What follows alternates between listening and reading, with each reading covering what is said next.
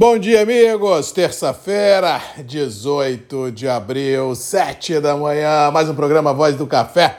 Começando direto de Vitória, Espírito Santo, para todo o Brasil. Depois de um feriado aqui ontem, dia de nossa padroeira. Vamos recomeçar a semana, mas lembrando que sexta-feira é feriado de novo, Tiradentes, ou seja, no Espírito Santo, uma semana de três dias úteis, ou seja, muita adrenalina, muita correria, muita conta para pagar e pouco trabalho, porque realmente muitos feriados, fraca liquidez no mercado, realmente vem deixando tudo e todos literalmente ah, de cabelo em pé. Mas não ter feriado ontem no Espírito Santo, mercado do café trabalhou globalmente falando e no Brasil também.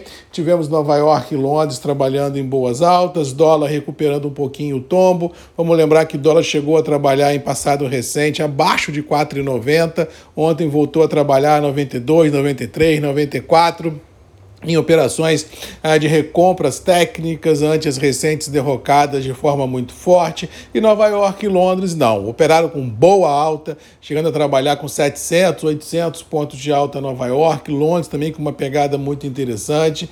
É uma conjugação de fatores, de quadro fundamental positivo, uma safra chegando com muitas perguntas e poucas respostas, um mercado de clima que, ao que parece, se antecipará já que essa semana já tem previsão de baixas temperaturas no sul do país, em algumas regiões das serras mais altas no sudeste, com alguma possibilidade de geada, mas não em regiões cafeeiras, mas no sul do país já há alguma possibilidade de geada, e isso deixa os nervos dos operadores literalmente estressados, porque tudo que o mundo não precisa é mais uma situação climática desfavorável no Brasil, maior origem produtora de café do mundo, já que estamos vindo de várias safras com problemas em função de geadas e, ao que parece, começaremos mais uma com adrenalina nas alturas. E por, por contraponto, temos estoques não confortáveis mundo afora, inclusive ontem tivemos baixa tanto no Green Coffee, ou, ou seja, os estoques americanos de café, como também dos cafés certificados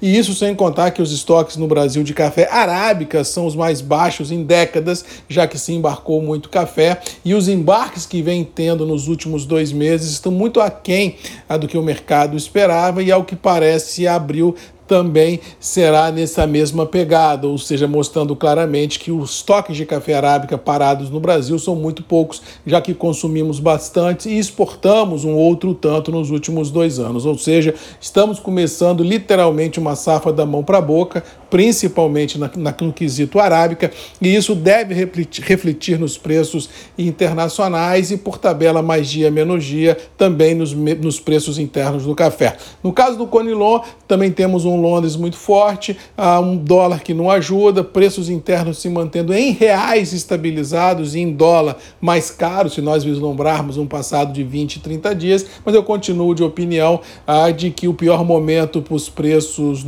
tanto no mercado interno quanto lá fora, já ficaram no passado. Daqui para frente nós vamos ter recomposição dos ativos e no mercado interno, dependendo de uma valorização do câmbio, é possível que a gente possa vir a ter também níveis um pouco melhores maiores sendo presenciados, já que temos um horizonte de difícil análise em função das inseguranças climáticas, inseguranças ah, de abastecimento, mercado de clima, ou seja, temos muita coisa por precificar em curto espaço de tempo e assim os próximos 30, 60, 90, quiçá 100 dias deverão ser marcados por grande adrenalina, ansiedade no limite e recompras sendo presenciadas nos terminais internacionais, já que nesse exato momento nada valida uma derrocada dos preços. Cuidado e atenção, porque emoções no radar não devem faltar. No mais, vamos ficando por aqui, desejando a todos uma boa terça-feira, que Deus nos abençoe, que a gente possa a, ah, enfrentar os desafios e vencê-los. Lembrando que hoje, às 19 horas, vamos ter uma live